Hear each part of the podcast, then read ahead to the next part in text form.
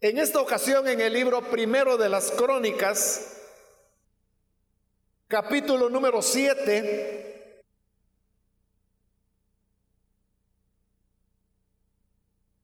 ahí vamos a leer la palabra del Señor.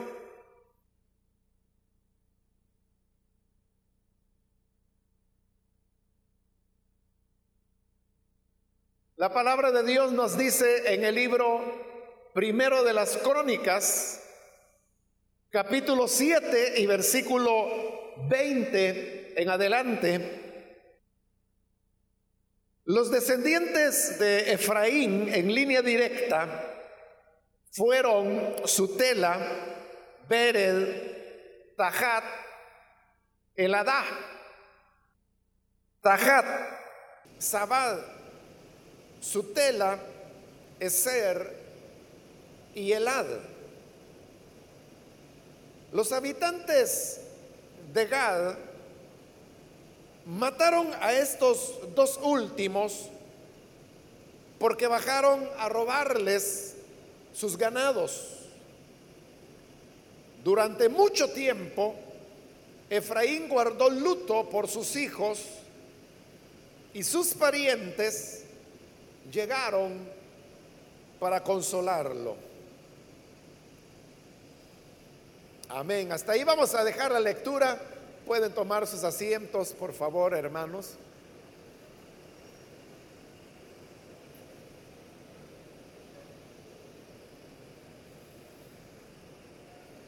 Este día hemos leído estos versículos donde se nos presenta una historia triste que aconteció en la familia de Efraín. Recordemos que Efraín fue uno de los dos hijos que José tuvo durante el tiempo que él vivió en Egipto. Y resulta pues que Efraín también se casa y tiene eh, otros hijos. Acá usted puede ver que, que la lista de los hijos de Efraín llega a un número de nueve. Sin embargo, tiene que tener presente, aunque como lo que he leído y es lo que tenemos nosotros, es una traducción al español, a nosotros nos parece que hay ahí nombres repetidos, como por ejemplo Sutela, que es mencionado dos veces, y Tajat, que también es mencionado dos veces. Esto tiene una razón y es que como originalmente el listado se hizo en hebreo, entonces el hebreo pues es uno de los idiomas más antiguos, no es una lengua muerta porque continúa siendo el idioma, bueno, uno de los idiomas oficiales que tiene Israel hasta el día de hoy. Es decir, estamos hablando de una lengua que tiene un poco más de cinco mil años de antigüedad. Pero ha evolucionado mucho a lo largo de esos milenios. Y eso hizo que la ortografía para ir escribiendo fuera evolucionando en la medida que los años pasaban. Y esa es la razón por la cual en este listado se mencionan dos veces los dos de los hijos de Efraín únicamente para asegurarse que las nuevas personas que iban a leer estos nombres pudieran leerlos sin dificultad y por eso lo ponían con la ortografía antigua y moderna para la época. Pero en realidad, Efraín lo que tuvo fueron siete hijos. Ahora, de estos siete hijos, la historia que ahora se inserta dentro de estas genealogías está referida a los últimos dos. Ellos se llamaban Eser y Elad. Normalmente en las genealogías como es esta, los nombres de los hijos eran mencionados de mayor a menor. Eso es casi una norma con algunas excepciones, como por ejemplo cuando Dios había alterado ese orden, como en el caso de Jacob y Esaú, que en las genealogías se menciona primero a Jacob y luego a Esaú, aunque Jacob era el menor, aunque sea por minutos, pero era el menor. De tal manera que podemos entonces deducir que Eser y Elad, que son los últimos dos hijos de Efraín, eran los más jóvenes, eran los menores. En esta época, ellos todavía vivían en Egipto, porque son hijos directos de Efraín. Es decir, estamos hablando de nietos de José. Y sin embargo, se nos dice aquí que ellos hicieron una incursión a Gad. Y Gad era una de las regiones que se encontraban en esa zona costera de lo que posteriormente llegó a ser Israel y que se conocía como Filistea, donde habitaban los filisteos. Y es ahí donde precisamente ocurre la tragedia. Pero pensar que los nietos de José estaban en Egipto y que ellos hicieron esta incursión desde Egipto hasta Filistea, no tenía sentido porque era un camino demasiado largo. Esto ha llevado entonces algunas reflexiones y es que no todos los israelitas salieron de Egipto con el éxodo. O sea, definitivamente ahí es donde salió el grueso, la mayoría. Pero había ciertos descendientes, como estos, que repito, eran los nietos de José, bisnietos de Jacob, que habían vuelto a la tierra de Canaán en grupos pequeños, por razones que, que no sabemos, porque probablemente en esa época todavía no había un faraón hostil hacia los hebreos en Egipto. Probablemente fue por la esperanza de la promesa que Dios había dado a Abraham, a Isaac, a Jacob, a sus padres, que esa tierra les pertenecería. Y por eso se cree que ellos habían salido de Egipto para volver a Canaán, al menos estos hermanos, y moraban ahí de tal forma que cuando el éxodo se produjo, algunos siglos después, ya ellos se encontraban en Canaán. Bueno, el hecho es de que acá tenemos a estos dos muchachos, y digo muchachos porque hemos dicho que eran los más jóvenes de los hijos de Efraín. Y recuerde que desde Abraham ellos habían sido una familia de ganaderos. Y por lo tanto uno pudiera deducir que estos hijos de Efraín, especialmente Eser y Elad, se dedicaban a la ganadería. Entonces sucede que ellos observan que en esta región de Filistea, que se llamaba Gad, los filisteos que también se dedicaban a la ganadería, tenían bastante ganado y era muy buen ganado. Entonces surge en estos dos jóvenes la mala idea de hacer una incursión y robarles el ganado a los filisteos. En esta acción de robar el ganado, ellos estaban comprometiendo principios importantes. Es claro que en ese momento la ley de Moisés no había sido dada aún, porque estamos hablando de los nietos de José. Faltaba todavía mucho para que viniera la opresión en Egipto, luego el éxodo, y después de eso es que vendrá la ley donde ya claramente decía, no robarás.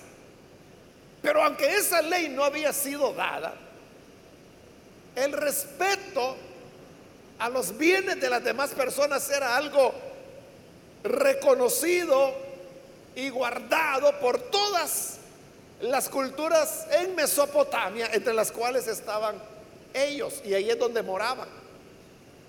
Aunque Dios no lo había dicho así directamente, como lo habría de decir a través de Moisés, toda la gente sabía que lo correcto era respetar lo que era propiedad de otra persona. Es decir, lo correcto era no robar.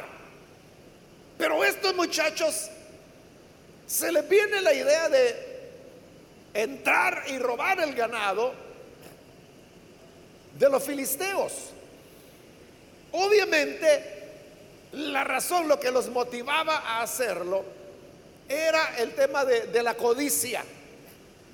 Ellos querían enriquecerse y mientras más ganado se tuviera, más riqueza una familia, o en este caso ellos, habrían de tener. Pero la riqueza se obtenía a través del trabajo y prueba de eso es lo que había sido su bisabuelo, es decir, Jacob. Conocemos la historia de Jacob que cuando Jacob huyó de su hermano, él no llevaba absolutamente nada,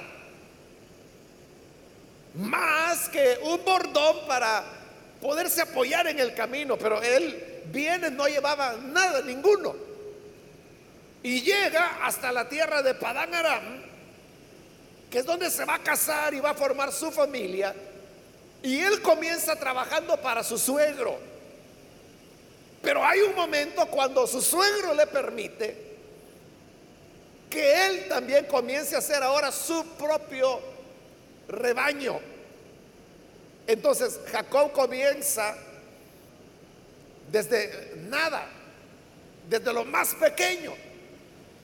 Y lo peor era que su suegro era tan astuto que todas las ovejas más saludables, más robustas, se las había llevado de tal manera que las ovejas que habría de tener Jacob eran las más débiles y enfermas, lo que prácticamente no valía nada.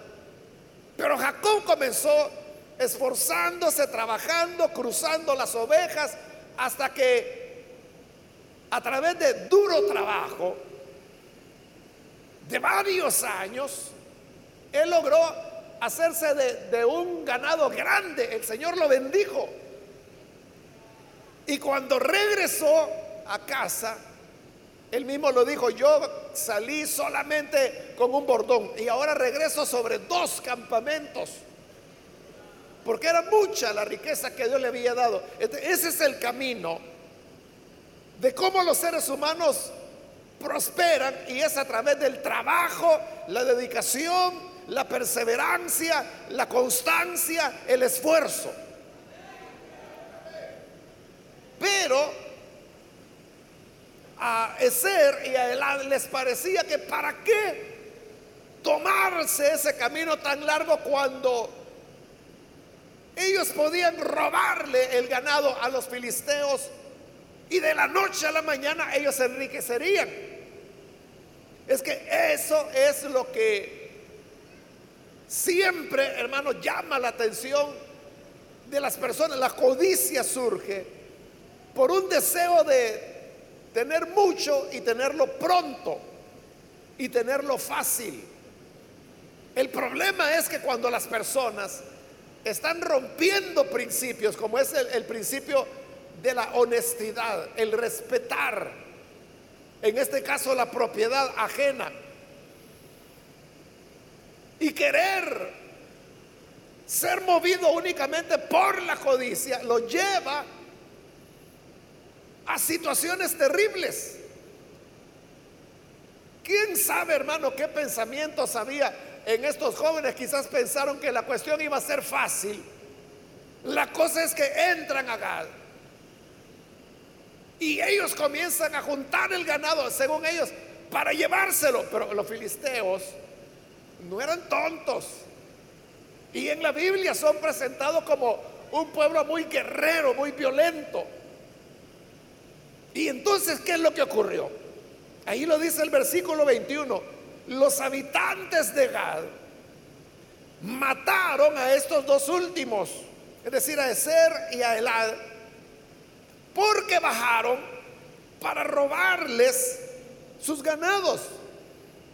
La reacción de los filisteos no la habían previsto estos jóvenes, pero ellos reaccionaron de una manera violenta y obviamente, hermanos, la persona que se da cuenta que le están robando, que le están quitando lo que tanto esfuerzo y trabajo ha costado.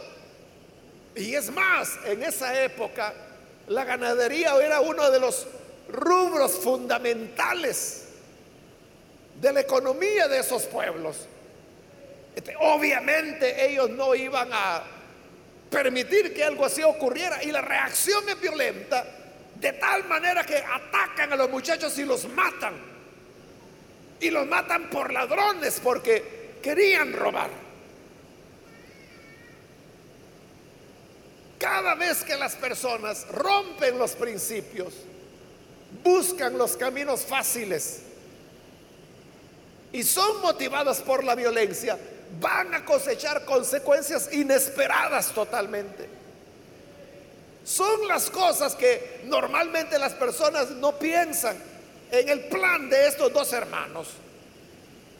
Ellos decían, pues vamos, yo no veo de que estén vigilando mucho, los distraemos, sacamos el ganado, nos lo traemos con nosotros y nos vamos a enriquecer. Eso fue todo. Nunca comenzaron a pensar en consecuencias. Las consecuencias que habrían de venir. Y eso, hermanos, es lo que provoca tantos errores que las personas han cometido. Cuando uno va a los penales y visita a, las personas que están ahí, esa es como la nota común.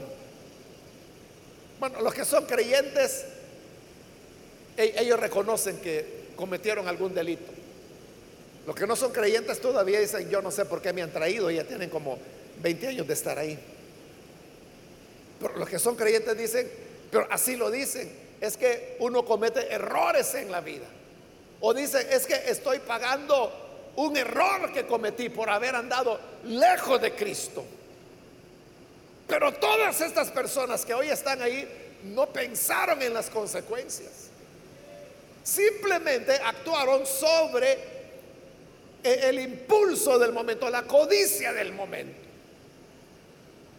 Ahora, hermanos, que está de moda el tema de la corrupción en nuestro país, por ejemplo, que la gente lo enfoca en el tema de gobierno, pero hay corrupción en empresa privada, hay corrupción en ONGs, hay corrupción en escuelas, hay corrupción en universidades, hay corrupción en cooperativas, hay corrupción en todos lados. Lo que pasa es que uno no se da cuenta. Pero volviendo al tema de los políticos, ellos no pensaron las consecuencias. Y ahora están detenidos. Y si usted lee los periódicos, no sé si habrá leído, creo que fue a principios de este año que unos periodistas entraron ahí al sector 9 de Mariona, que es donde están ellos, y lograron entrevistar a una de las personas ahí capturadas. Y esta persona, aunque está ahí detenida, él afirma y dice así que su detención es injusta, dice él. Entonces vienen los periodistas, oiga, pero ¿cómo dice que su detención es injusta? Si se ha demostrado que usted tuvo este y este papel en, mover dinero y en extraer. Y digo, no, no, eso es cierto, dijo. Pero eso es algo que todos lo habían hecho. Lo injusto es de que nosotros somos los que estamos detenidos y los que otros que lo hicieron están libres. Pero note la mentalidad de él. Ya tiene varios años de estar ahí preso y le faltan. Pero en su mente era algo que se justificaba. ¿Por qué? Porque todo el mundo lo ha hecho. Y todo el mundo lo ha hecho sin consecuencias. Entonces no pensó de que a él le pudieran venir consecuencias. Y hoy que le han venido las consecuencias, él dice, esto es injusto. Porque a él le vinieron consecuencias que a otros nunca le llegaron y a saber si le van a llegar en algún momento. Entonces las personas no piensan. Las personas son muy inmediatistas y simplemente hacen lo que el impulso del momento les indica. Y así como hay algunos, como estos muchachos, que robaron, hay otros que llevando ese impulso pueden hacer otras cosas precipitadas, hacer una firma falsa, cometer un delito de falsedad material, que es cuando usted hace un documento falso. Pero hay gente que no lo piensa porque dice, bueno, e-, esta es la manera de resolver este punto, de salir adelante. Y no piensan que vendrán las consecuencias. Ahora, ellos terminan muertos, los asesinan. Y el versículo 22 dice, durante mucho tiempo, Efraín guardó luto por sus hermanos. Es decir, Efraín era el padre de ellos. Y dice que durante mucho tiempo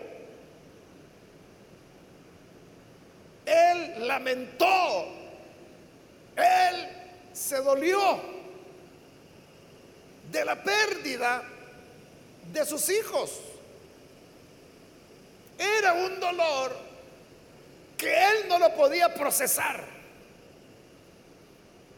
Cuando cualquier ser humano tiene la pérdida de un ser querido, entonces viene lo que se llama el ciclo del duelo, que tiene sus etapas que están ya muy bien identificadas, que comienza desde la negación, que es la primera etapa y va pasando por otras hasta que hay un momento ya de asimilación y donde la persona se acopla a la nueva realidad. Eso es lo que Efraín no pudo hacer. A él no se le pasaba que sus hijos habían sido asesinados por una locura. Y en ese dolor, ahí es donde comienzan las preguntas. Y una de las preguntas era, ¿valía la pena tener un poco más de ganado o enriquecerse más de la noche a la mañana por medio del robo? ¿Valía la pena a cambio de la vida de mis hijos? Y ahí es cuando las personas dicen, es que la vida de un hijo, ya no se diga de dos que habían sido acá, no se compensa con dinero, con ganado, con lo que pudieran haber logrado, que al fin ni lo lograron tampoco. Pero aún suponiendo que el robo hubiera sido exitoso y que luego lo habían sido asesinados, la pregunta sería, ¿valía la pena? ¿Qué es lo más preciado que los seres humanos tenemos. ¿Será las cosas que podemos obtener? ¿O será la vida que Dios nos ha dado? Jesús, hablando de una cosa diferente, pero que alguna relación tiene con esto, él dijo en una oportunidad, ¿de qué le sirve al hombre si gana todo el mundo, pero se destruye a sí mismo. Como le digo, esas palabras tienen otra orientación, pero se pueden aplicar a esto también. Uno puede decir, ¿de qué sirve que el ser humano pueda ganar reputación, pueda ganar privilegios o comodidades temporales, pero que luego tendrán, hermanos, que vivir en condiciones dolorosas o peor, como en el caso de ellos, no vivir más. Como le digo, eran los, los más jóvenes. Es decir, ellos, como decimos comúnmente, tenían toda la vida por delante. ¿Cuánto Dios podría haber hecho con ellos? Pero todo fue por una tontera. Y así el ser humano comete errores graves en su vida. Precisamente por no pensar, por no ver al futuro, como que si la vida se va a terminar hoy. Entonces no piensan en el mañana, no piensan de aquí a 10 años. Le decía que esto del robo, este es un tema, pero uno puede hablar, hermanos, de mentira. Hay gente, por ejemplo, que miente y no mide las consecuencias que esa mentira pueda traer. Hay mentiras que han provocado pérdidas de empleos, rupturas matrimoniales, mentiras que han incluso conducido a otros asesinatos. Pero cuando la gente mintió, quizás solo estaba pensando en el mal momento que pasaba y dijo, con esta mentira yo me zafo y se zafó. Pero las consecuencias vienen después. Lo mismo puede ser con una estafa. Lo mismo puede ser, hermanos, el hecho de, no respetar a las personas como aquel que, por ejemplo, comete adulterio. Y cuando comete adulterio, entonces la escritura dice que aunque se multipliquen los regalos, el ofendido no perdonará jamás. hay personas que se involucran en situaciones así incorrectas y toda su vida nunca vuelven a tener paz nunca vuelven a, tener tranquilidad. Y otra vez, ahí viene la pregunta, ¿valió la pena? Y Efraín se preguntaba, ¿valió la pena que por unas vacas más mis hijos fueran asesinados? O puede ser que alguien incurre en una inmoralidad y por eso viene un embarazo no deseado. O peor, si se trata de un menor involucrado en la situación, es constitutivo de delito. Y las personas van a parar a prisión. No pensaron en consecuencias. Simplemente respondieron al impulso del momento. El pasaje nos está enseñando cómo el dejarse llevar por una locura del momento trae consecuencias terribles.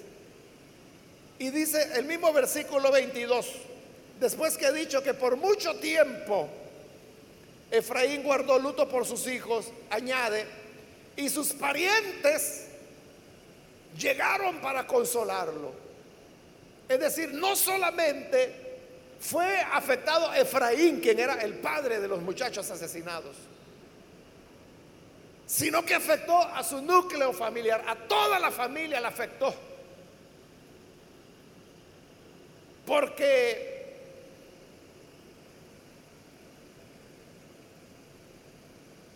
sabían del dolor que Efraín estaba viviendo y buscaban la manera de consolarlo. Entonces era una tragedia familiar la que había ocurrido. Todo por una idea tonta de ir y tener una ganancia, pero rápida. Tantos errores, hermanos, que se cometen en la vida, pero por eso es que en la vida hay principios. Y esos principios Dios nos lo da a través de su palabra. En las escrituras Él nos muestra lo que se debe hacer, lo que no se debe hacer. Como le digo, la ley de Moisés aún no había sido dada en ese momento, pero hay un momento en que es dada. Y ahí es cuando Dios dice, no robarás. Pero luego también está el mandamiento número 10, que va más allá porque este dice, no codiciarás nada de lo que pertenezca a otras personas. Es que robar es una acción por la cual yo tomo algo que le pertenece a otra persona. Pero la codicia es donde yo no tomo, pero es un sentimiento interno de deseo desmedido en el corazón. Y Dios dijo que eso tampoco había que tenerlo. Pero cuando dejamos que la codicia llene nuestro corazón y comenzamos a codiciar, como Moisés lo dijo, el burro del vecino, que hoy sería la moto del vecino. Comenzamos a codiciar la casa del vecino, el carro del vecino, la esposa del vecino, la ropa del vecino, el teléfono que tiene el vecino. Entonces, cuando la codicia crece, crece y crece, las personas pueden cometer locuras, de las cuales luego se arrepienten. Pero hay otros que ya no tienen oportunidad de arrepentirse, como fue el caso de Eser y Elad, porque terminaron muertos, los asesinaron. Por eso la vida es importante llevarla siempre alrededor de, estos principios. El que hace el bien tendrá el bien que practica. Y el que hace el mal cosechará las consecuencias del mal que practica. Por eso es que en todas nuestras relaciones nosotros tenemos que ser íntegros, transparentes, honestos, como el Señor Jesús dijo, si ustedes dicen sí, es porque es sí. Y si dicen no, es porque es no. Es decir, ser hombres y mujeres de palabra. Que lo que decimos lo sostenemos. Que vivimos no de acuerdo a impulsos o deseos Actualmente, hermanos, bueno, bastante de la economía de nuestro país se mueve sobre la base del consumo. Entonces, como se dinamiza la economía por medio del consumo, entonces ahí es donde aparecen ofertas que a saber si lo son o no lo son. Pero que mire, aquí está esto, aquí está lo otro, aquí está el nuevo teléfono que ha salido y el que tiene, tiene un año de haberlo comprado y está en buenas condiciones. Pero en medio de eso de que ropa, zapatos y todo lo que va surgiendo, la gente comienza a codiciar y lo quiere y lo quiere ya. Pero mire, este par de zapatos cuesta 90 dólares. Bueno, hay pares de zapatos que cuesta más que eso, ¿verdad? Y entonces ahí está el muchacho y dice, ¿cómo hago? Es que yo los quiero. ¿De dónde va a sacar 90 dólares? Entonces, ¿qué hace? Dice, no, yo me voy a meter al almacén. Y se mete al almacén y se, se cambia los zapatos, deja los viejos ahí y se pone los nuevos. Y sale como que sin nada, ¿verdad? Solo para que lo agarren. Y lo fotografían y colocan las fotografías como hacen en los supermercados, ¿verdad? Que ahí están las fotos de todos los que han tratado de llevarse una mayonesa, una salsa de tomate, una libra de carne. Ahí están las fotos. ¿Vale la pena o no vale la pena?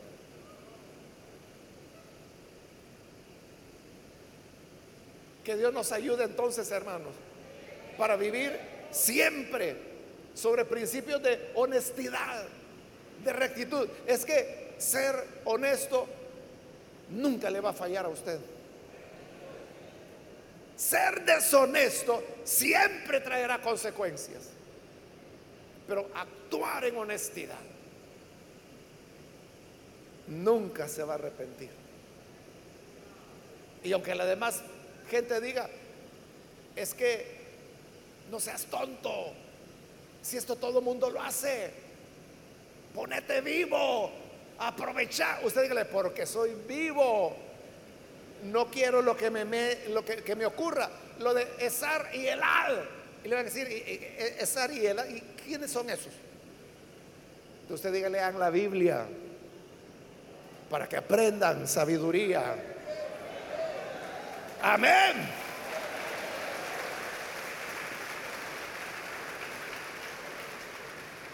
Vamos a cerrar nuestros ojos, hermanos, y vamos a inclinar nuestro rostro.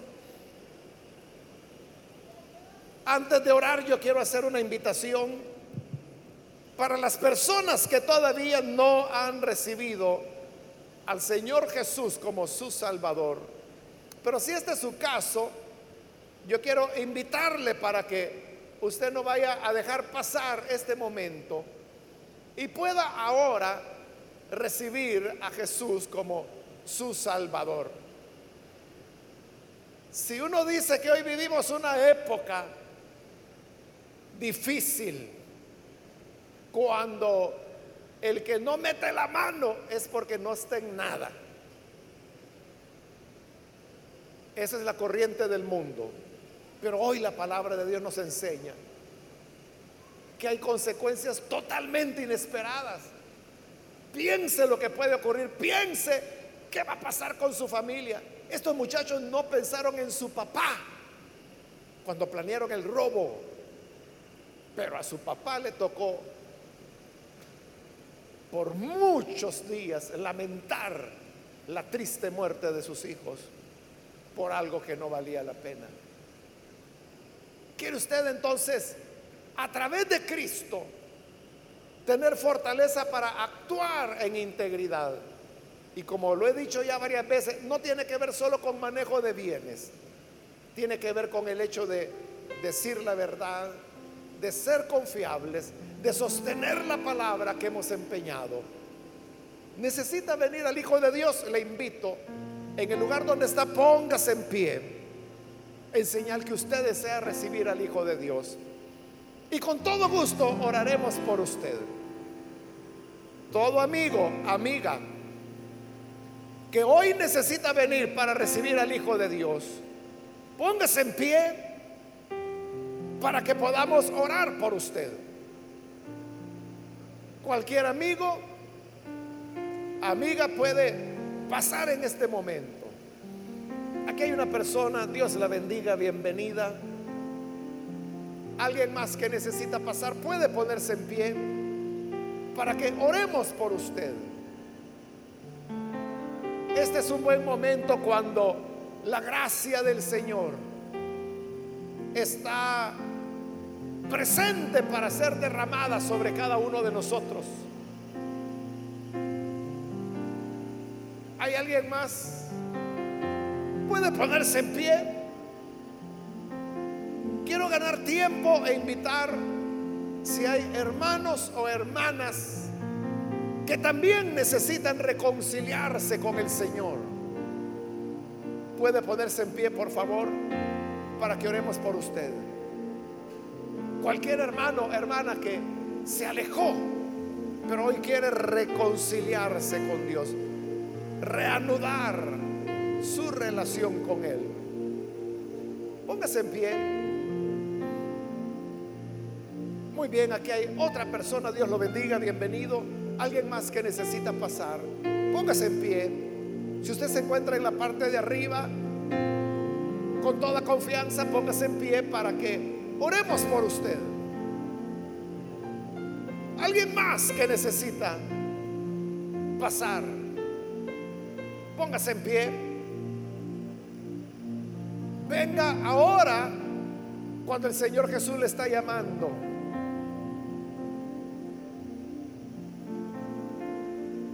¿Hay alguna otra persona que necesita venir?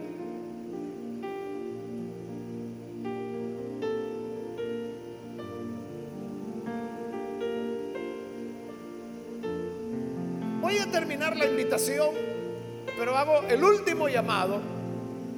Si hubiese alguien más que necesita venir por primera vez, o necesita reconciliarse. Póngase en pie oraremos por usted.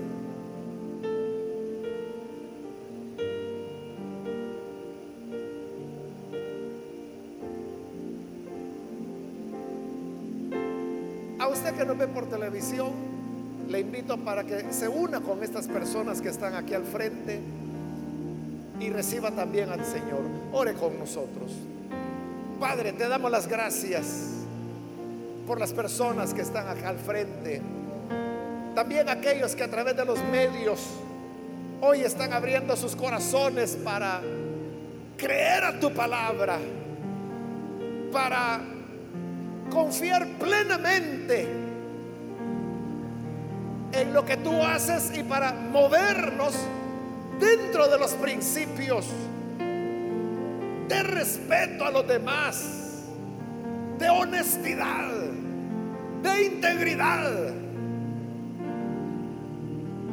En todo cuanto hagamos, Señor, no haya mentira, ni falsedad, ni fraude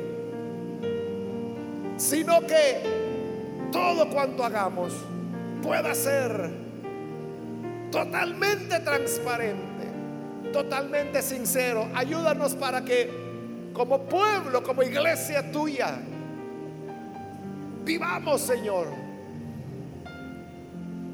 en rectitud de vida, amándote, sirviéndote. En nuestra oración por Jesucristo, nuestro Salvador. Amén.